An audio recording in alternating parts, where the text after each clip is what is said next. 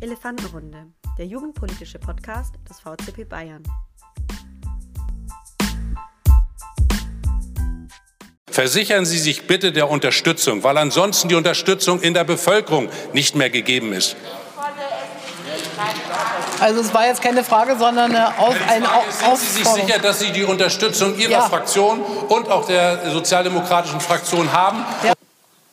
Diese kurze Sequenz, die ihr gerade gehört habt, stammt vom Dietmar Bartsch. Er ist einer der beiden Fraktionsvorsitzenden von den Linken. Am 24.03. forderte er bei der Regierungsbefragung der Bundeskanzlerin Dr. Angela Merkel dazu auf, die Vertrauensfrage zu stellen.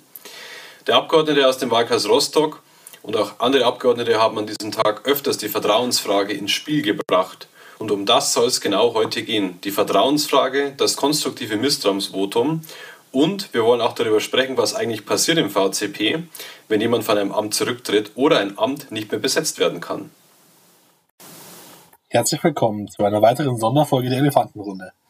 Da sich politisch aktuell sehr viel bewegt, wollten wir gleich mal erwähnen, dass die Folge am 2.5.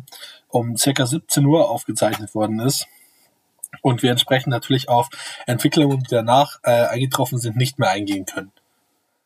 Nachdem die Bundeskanzlerin äh, Angela Merkel die Verantwortung für die Osterruhe übernahm, die gekippt hat, haben wir alle mitbekommen, ist ja jetzt auch schon wieder vier Wochen her, stand eine Regierungsbefragung im Deutschen Bundestag auf der Tagesordnung. Und in so einer Regierungsbefragung können die Abgeordneten eine Stunde lang alle Fragen an die Regierungschefin bzw. Äh, an die Regierung stellen, die sie möchten. Und mehrere PolitikerInnen äh, haben in der Debatte sehr, sehr klar auch klar gemacht, dass sie die Regierung aktuell nicht so super sehen und auch die Arbeit der Regierung fraglich sehen und man ja auch immer wieder auch Streits außerhalb dieser Fraktion mitbekommt. Deshalb auch durchaus, äh, da jetzt speziell von den Linken die Frage aufkam, ja, soll denn die Bundeskanzlerin Angela Merkel nicht die Vertrauensfrage stellen? Genau. Und heute, äh, weil ich es gerade ganz vergessen habe, äh, wer überhaupt mit dabei ist, weil wir sind heute nur zu zweit und nicht zu dritt, äh, ist an meiner Seite noch der Maxel. Ich hoffe, ihr kennt ihn. Maxel, sag mal Hallo. Hallo. Genau, dass ihr die Stimmen da vielleicht auch zuordnen könnt. Aber ich hoffe, ihr kennt uns mittlerweile. Genau. So, jetzt wollen wir erstmal aber äh, darauf eingehen, was ist denn diese Vertrauensfrage äh, überhaupt und was hat denn das für Folgen, wenn sie gestellt ist oder beziehungsweise wenn, wenn jemand diese fordert. Äh, wir hatten bereits in der, in der, ersten Folge, beziehungsweise in der zweiten Folge, ich bin mir gar nicht mehr sicher, auf jeden Fall der, die Folge heißt ersten Zweitstimme, wer sie noch nicht gehört hat, sehr gute Folge, solltet ihr euch unbedingt anhören, äh, darüber gesprochen. Der, beziehungsweise der, die Bundeskanzlerin wird ja nicht direkt von uns, dem Volk gewählt, sondern indirekt. Also wir geben unsere Stimmen ab, wählen damit Abgeordnete und diese Abgeordnete wählen dann am Schluss die Bundeskanzlerin. Das bedeutet aber, dass äh, da einfach Mehrheiten im Bundestag da sein müssen. Und wir haben ja schon länger den Fall, dass nicht mehr zwangsläufig eine Partei diese Mehrheit hat. Also das ist schon viele, viele Jahre her, dass es mal eine Einparteienregierung gab. Ähm, genau, und äh, aktuell ist es ja immer so, dass es äh, zwei Koalitionspartner sind, derzeit die SPD und die CDU. Mal schauen, wie es nach der nächsten Wahl ist. Aber ja, und da muss man sich natürlich der Unterstützung dieser sicher sein, dass man eben seine, dass man eben regieren kann und seine Wünsche, seine äh, Anliegen durchbekommt. Und ähm, dafür braucht man zumindest eine einfache Mehrheit. Das sind über 50 Prozent der Stimmen. Aber jetzt kann es natürlich sein, dass äh, bei verschiedenen Entscheidungen diese Mehrheiten nicht immer ganz klar sind und man nicht ganz und vielleicht nicht immer weiß, ob noch alle hinter dieser regierenden Person stehen. Und die Vertrauensfrage ist äh, im Artikel 68 des Grundgesetzes geregelt. Wenn eine Bundeskanzlerin das Gefühl hat, dass die Regierungsfraktionen, also die Parteien, die in der Regierung sind, in dem Fall wie gesagt die SPD und die äh, CDU, CSU, äh, ihm ihr nicht mehr folgen, besteht die Möglichkeit, diese Vertrauensfrage zu stellen die Vertrauensfrage positiv beantwortet wird, also die Mehrheit der Bundestagsmitglieder weiterhin sagt, wir stehen hinter der Kanzlerin, dann passiert nichts, dann geht es nochmal weiter. Dann hat man ja das beantwortet bekommen, was man wissen wollte, dass die Mehrheit noch eben hinter einem steht. Aber kann natürlich auch passieren, dass die Kanzlerin äh, die Mehrheit nicht bekommt und sie quasi negativ verläuft. Und gibt es zwei Folgen. Entweder werden die Abgeordneten direkt eine neue neuen Bundeskanzlerin. Äh, nach 21 Tagen kann aber auch der Bundespräsident auf Vorschlag des Kanzlers in den Bundestag einfach auflösen und es gibt dann Neuwahlen. Das ist natürlich dann der Fall, wenn man eben keine Lösung findet. Äh, bisher stellten insgesamt vier Kanzler die Vertrauensfrage. Dreimal wurde in äh, Folge dieser der Bundestag aufgelöst und neu gewählt. Genau. Das letzte Mal ist vielleicht für den einen oder anderen noch im Gedächtnis, war 2005, als Gerhard Schröder äh, in seiner Koalition mit äh, aus SPD und Grünen eben nicht mehr unbedingt die notwendige Mehrheit gesehen hat, daraufhin diese äh, Frage gestellt hat und äh, ja, sie negativ beantwortet äh, worden ist. Daraufhin gab es Neuwahlen und daraufhin ist unsere aktuelle Bundeskanzlerin äh, Angela Merkel an die Macht gekommen, weil die Wahl der für den darauffolgenden Bundestag eben von der CDU, CSU äh, knapp gewonnen worden ist. Genau. Und bevor wir jetzt auf das Szenario eines Rücktritts eines Kanzlers eingehen, nur eine kurze Ergänzung, warum Gerhard Schröder damals diese Vertrauensfrage gestellt hat, was ja doch eine ziemliche Hausecke an Zeit her ist. Wer sich ähm, vielleicht erinnern kann oder Hartz IV einer ein Begriff ist, Gerhard Schröder hat damals ähm, die Hartz IV-Reformen ähm, nehmen wir es mal durchgeboxt ähm, als Regierung. Das waren damals sehr unpopuläre Reformen. Ähm, Hartz IV besteht ja heute immer noch mit allen positiven und negativen ähm, Folgen und diese ja, dieses Gesetzespaket war höchst umstritten, auch in der Regierungsfraktion. Und ähm, es gab dann eine ziemlich Unruhen im Land. Ähm, es ist damals eine Landtagswahl verloren gegangen in Nordrhein-Westfalen. Und daraufhin hat Gerhard Schröder die Vertrauensfrage gestellt, weil er gemerkt hat, dass möglicherweise der Rückhalt in der Regierung, in den Regierungsfraktionen und auch vielleicht im kompletten Land in Deutschland ähm, ja, schwindet. Und am Ende hat es ihm dann tatsächlich das Amt gekostet. Ja, es gibt aber auch die Möglichkeit des Rücktritts. Und jetzt könnt ihr euch mal kurz überlegen, was glaubt ihr, wie viele Bundeskanzlerinnen sind bisher zurückgetreten? Angela Merkel ist unsere achte Regierungschefin bisher seit 1949, also wir haben eine sehr überschaubare Zahl an KanzlerInnen bisher gehabt. Und bisher hat es nur einen Kanzler gegeben, nämlich Willy Brandt von der SPD, der im Jahr 1974 zurückgetreten ist. Das heißt, wir haben insgesamt in Deutschland doch relativ stabile Verhältnisse. Das kann man jetzt in anderen Ländern wie Spanien oder Italien nicht unbedingt sagen, die jedoch sehr, sehr häufig immer wieder neu wählen müssen und die Regierungen selten die komplette Amtszeit durchhalten.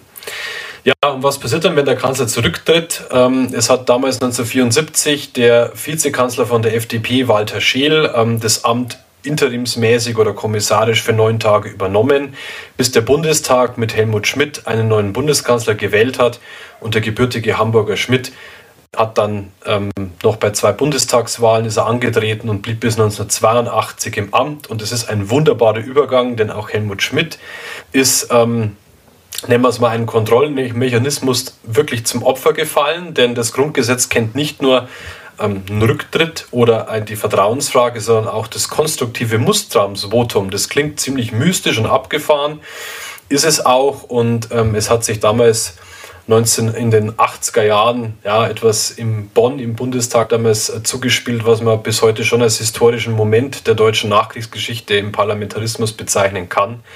Ähm, damals hat die SPD mit der FDP zusammen eine Regierung gebildet, die sozial-liberale Koalition.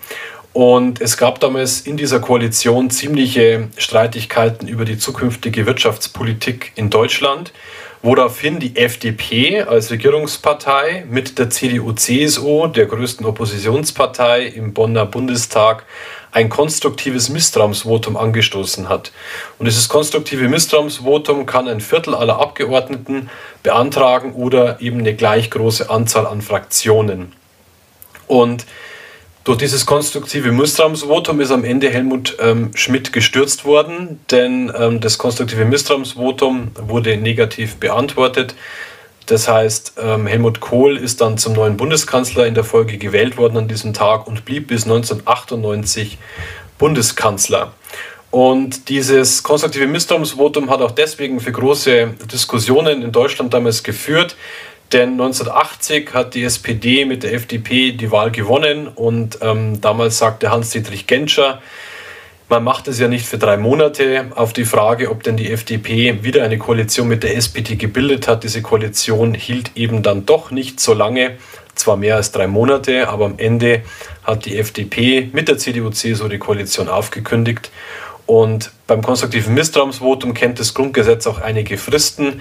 Es muss zwischen dem Antrag des Misstrauensvotums und der Wahl des neuen Bundeskanzlers äh, müssen 48 Stunden liegen, damit eben die Möglichkeit ähm, für, den, also für den aktuellen Kanzler besteht, vielleicht noch mit Abgeordneten Gespräche zu führen, damit er nicht durch dieses Misstrauensvotum abgelöst wird.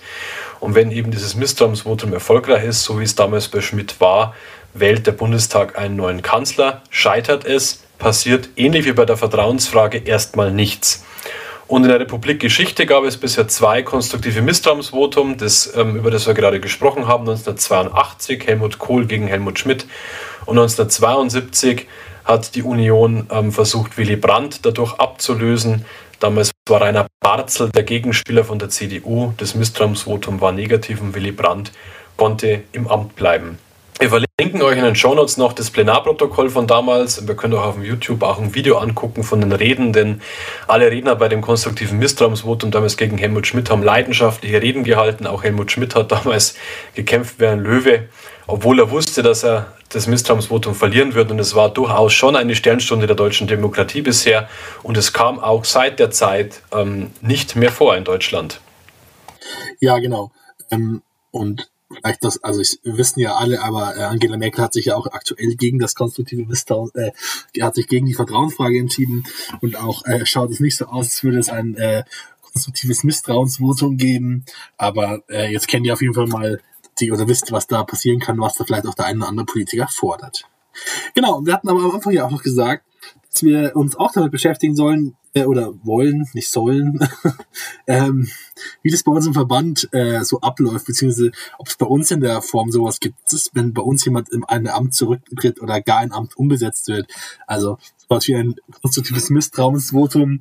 Äh, ist bei uns ja aktuell, glaube ich, in der Form so nicht. Also natürlich kann man äh, da irgendwie, also man könnte das theoretisch schon machen, ist ein sehr umständlicher Weg. Wenn ich mir den Weg gerade richtig vorstelle, äh, müssten dann entsprechend vermutlich, wenn ich das auf Landesebene äh, abspielen möchte, Szenario, müsste eine außerordentliche Landesversammlung einberufen werden, äh, vielleicht von de, äh, den Regionen, die eben dieses Votum haben möchten. Dann muss ein Landesvorsitz bewusst abgewählt werden und ein neuer danach gewählt werden. Also möglich ist es, aber doch sehr unwahrscheinlich und Gott sei Dank finden wir im Normalfall äh, immer einen Weg, wie wir da gemeinsam Lösungen finden und es eben vielleicht sowas dann auch nicht braucht. Aber gehen tut's. Also ist zwar umständlich, aber es geht. Genau, aber ähm, das Thema Rücktritte und auch umgesetzte Ämter, da fällt mir nämlich sofort so eine private Story ein. Äh, da war der Maxel, glaube ich, damals auch dabei, wenn ich mich richtig erinnere, das ist nämlich schon ein paar Jahre her. Ähm, damals war ich noch nicht Regionsvorsitzender. Der mich kennt, weiß, ich bin das mittlerweile jetzt seit viereinhalb Jahren. Ähm, das war noch vor meiner Zeit als Regionsvorsitz. Und bei uns war es halt so üblich, dass man den einen Kandidaten, sich da das vorstellen konnte, schon mal auch einführt in die Arbeit auf Landesebene und sagt, okay, ich nehme mich mal auf den Landesrat 3, ist das dann meistens bei der Regionsversammlung mit. Und dann kannst du dir mal anschauen, was die Sache ist. Genau, damals haben dann Carla und Maxel mich mitgenommen. Und äh, ja, ich war, wir sind gerade angekommen, es gab was zum Essen, dann ging die Tagung los und schon hat's geknallt. Also, es war damals ganz kurios, weil ich natürlich das erste Mal da war und auf einmal, äh, Günni war damals Landesvorsitz, äh, haut relativ schnell raus, okay, äh, ich höre heute Abend auf. Ich trete heute Abend ähm, jetzt aus meinem Amt zurück. Da glaube ich, für die meisten auch unerwartet. Und äh, genau. Ja, es gab damals dann noch eine weitere Landesvorsitzende, die ist dann auch im Amt geblieben. Aber trotzdem war es natürlich erstmal äh, ein sehr, sehr großer Schlag, nennen wir es mal. Also ich, ich erinnere mich zumindest nicht dran, vielleicht gab es sowas mal in den 90er oder 80er Jahren, das ist aber in einem Jugendverband immer sehr, sehr lange her. Ähm, aber äh, es war schon irgendwie was Einmaliges und was ähm, sehr, sehr Befremdliches vielleicht auch für mich im Moment. Weil, wie gesagt, auf einmal, ich bin das erste Mal auf dem Landesrat und es gibt gleich so einen Knall.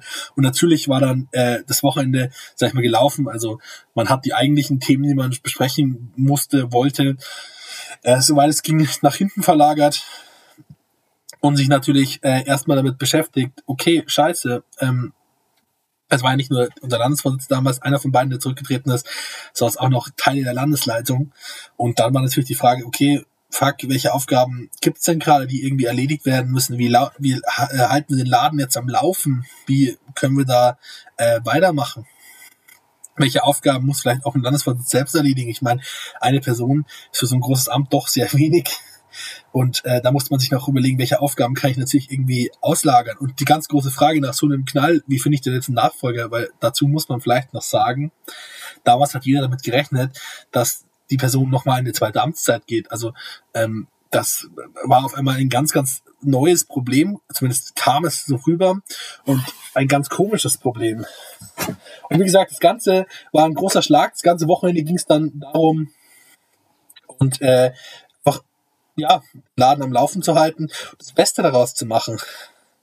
Und wie gesagt, wir, wir mussten uns immer noch damit beschäftigen, wie finde ich jetzt eine Nachfolger oder eine Nachfolgerin.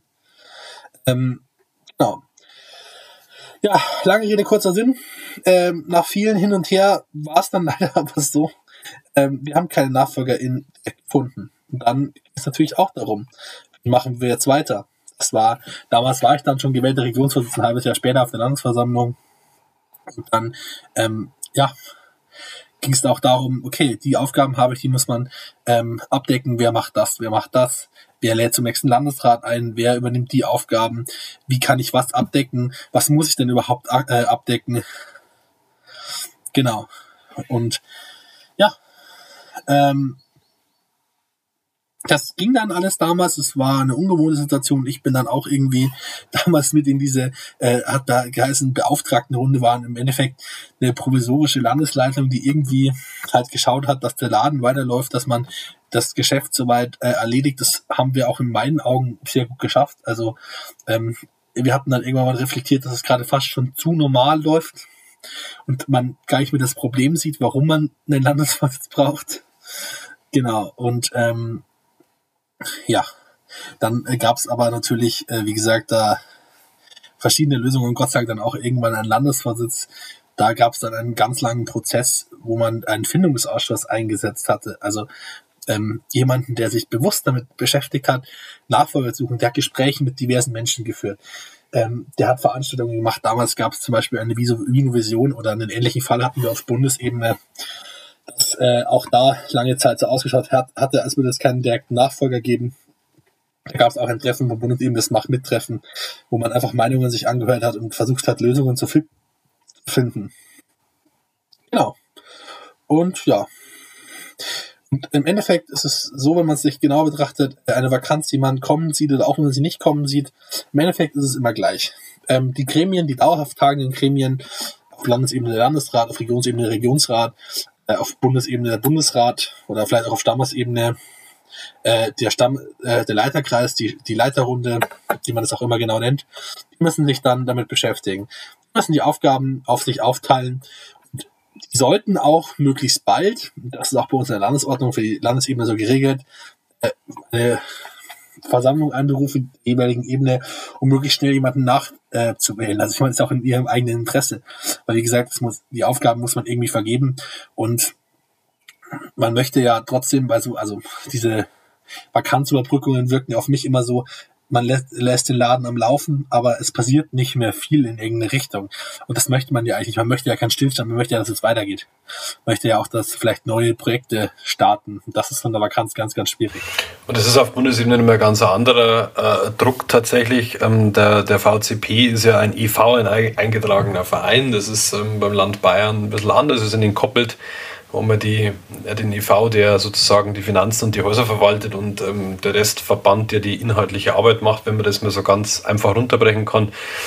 Und im Vereinsrecht gibt es da relativ harte äh, Regeln. Nach einem halben Jahr muss ein Vorstand besetzt werden, weil sonst unter Umständen entweder das Amtsgericht, also beim Vereinsregister, bei dem er eingetragen ist, einen Vorstand bestellt, was natürlich nicht wünschenswert ist, oder im schlimmsten Fall kann dann sogar nach einer gewissen Frist die Auflösung des Vereins eintreten. Also da ist der, der Gesetzgeber relativ gnadenlos, weil er halt keine Geistervereine haben möchte, die da irgendwie einen Haufen Geld dann noch rumliegen haben und äh, es passiert nichts mehr.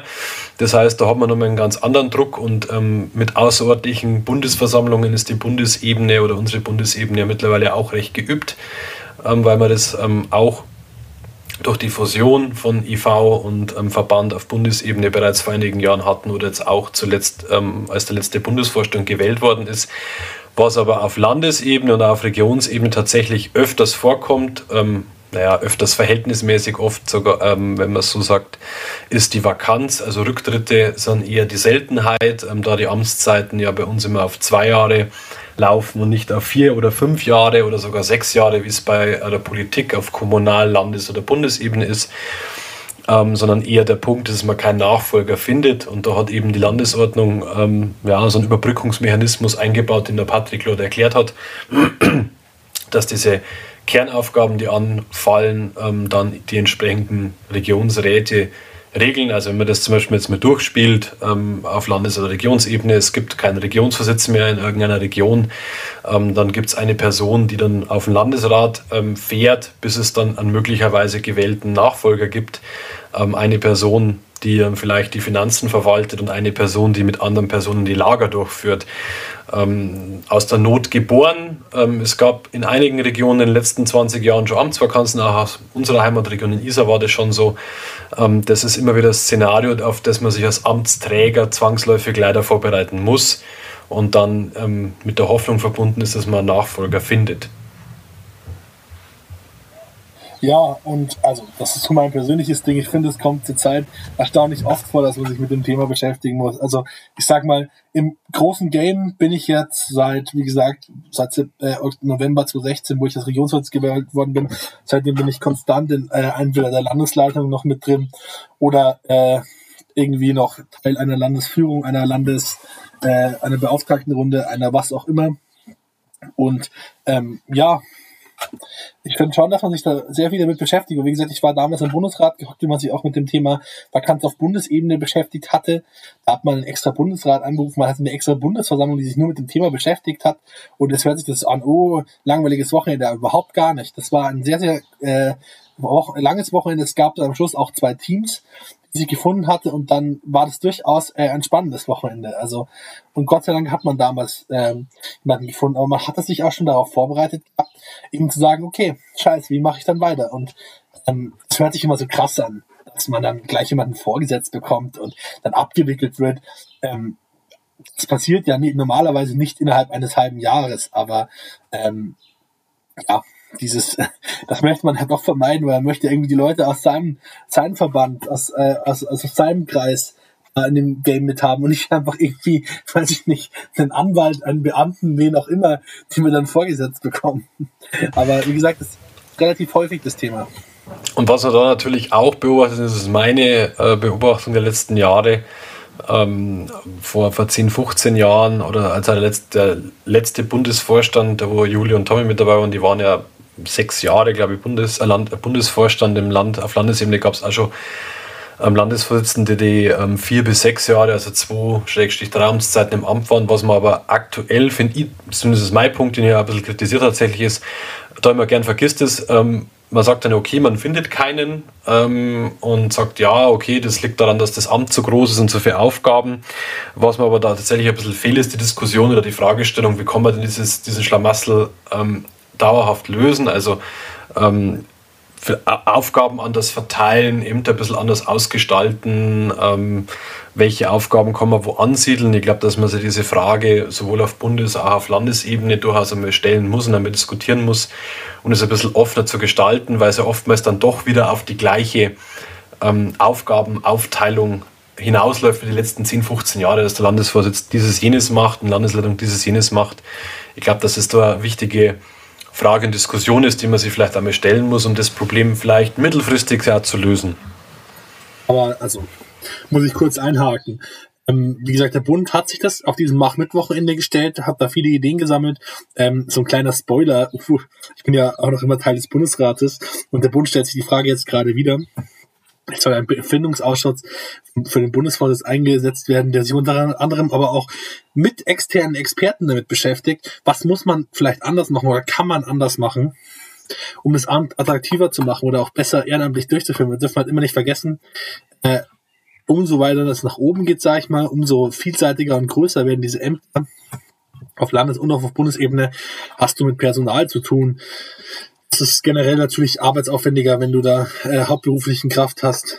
Ähm, du hast, ja, es ist einfach ein sehr großes Amt, aber auch die Landesebene, das ist ja genau, was ich gerade vorher gemeint habe. Wir hatten damals diesem meinem ersten Schnupperlandesrat das auch sehr, sehr ausführlich behandelt. Was ist denn, was sind denn überhaupt die Aufgaben, die in der Landesordnung für den Landesvorsitz vorsieht? Was sind denn Aufgaben, die man gut ausgliedern kann? Genau. Und ähm, ich finde, das ist was, das ist ein Prozess, gerade, das ist wieder meine persönliche Meinung, ähm, ist äh, diese Ergebnisse dieses Prozesses, die sollte man jetzt nicht irgendwie verlieren, sollte man jetzt nicht in die Vergangenheit schieben. Äh, genau. Und entsprechend Entsprechend äh, finde ich das äh, eine gute Sache, wenn man sich das wieder damit beschäftigt. Ich habe auch schon bei uns jetzt gehört, weil ja auch unser Landesvorsitzender bereits leider, gesagt hatte, dass sie nur noch eine äh, Amtszeit machen und die endet nächstes Jahr im März. Dass ich habe auch schon gehört, dass sich bei uns diese Prozessfrage wieder gestellt wird. Und ja, ich glaube, es ist immer ganz schwierig, weil da möchte man irgendwas festlegen, am besten irgendwie dauerhaft verbessern. Aber im Endeffekt ist es doch so, dass es immer eine sehr individuelle Sache ist. Also mein Gefühl ist da immer, ich, ich kann das nicht perfekt darstellen. Und ähm, ich bin ja selbst auch leider, oder leider, ich meine, ich werde auch nach sechs Jahren als Regionsvorsitz im äh, November 22 aufhören und bin natürlich auch selber in der Position zu sagen, okay, wir brauchen jemand, der nachfolgt. Und da stelle ich mir selbst auch ganz oft die Frage, wie schaffe ich das? Weil die Leute sehen immer nur das, was die aktuellen Amtsinhaber machen. Das aber oftmals so viel mehr, als es eigentlich zu machen ist. Also ähm, da gibt's die Landesordnung uns oder auf Bundesebene die Bundesordnung, die regelt ganz genau, was ein Amt zu tun hat. Äh, und jetzt kommen wir an den Punkt, das sagt sich immer so leicht. Und ich bin da selber auch sehr, sehr gut drin. Ich sage das ja, aber da steht doch und das müsst ihr machen und mehr müsst ihr gar nicht machen. Was aber dann dazu gehört, ist auch von der anderen Seite das Verständnis der Mitglieder, der MitgliederInnen, ähm, zu sagen, okay, wir müssen äh, das aber auch akzeptieren, wenn sich ein Landesvorsitz, äh, eine Landesleitung, was auch immer, neue Bundesvorsitzende, Regionsvorsitzende oder auch Stammesführer finden, die aber vielleicht einfach nicht so viel machen.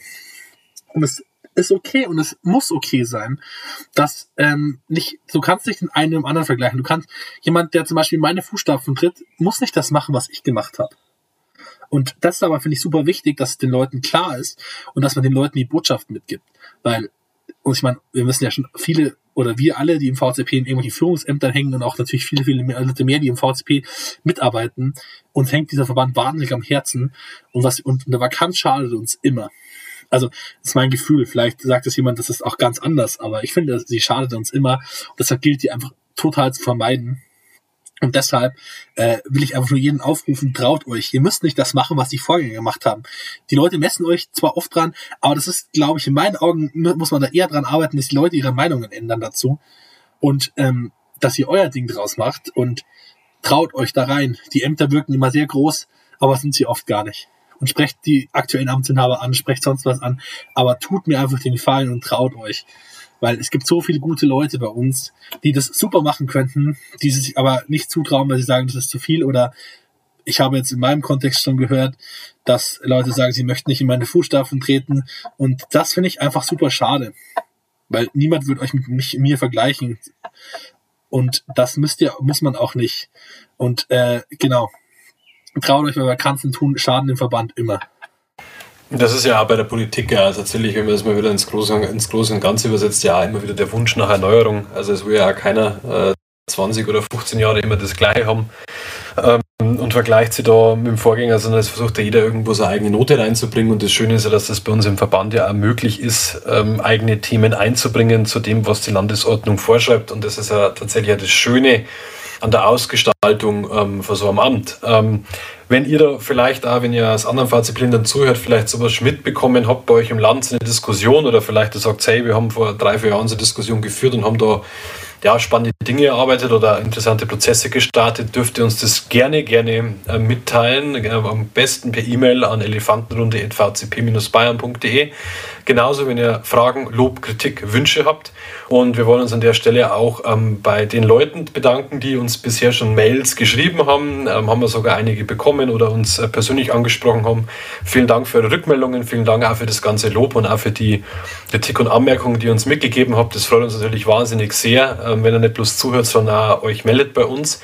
Und wir treten jetzt im Sinne der ähm, Ordnung zurück von unseren Ämtern als Moderatoren für diese Folge und sagen vielen Dank fürs Zuhören und freuen uns, wenn ihr beim nächsten Mal wieder dabei seid. Ciao, Servus. Jetzt euch.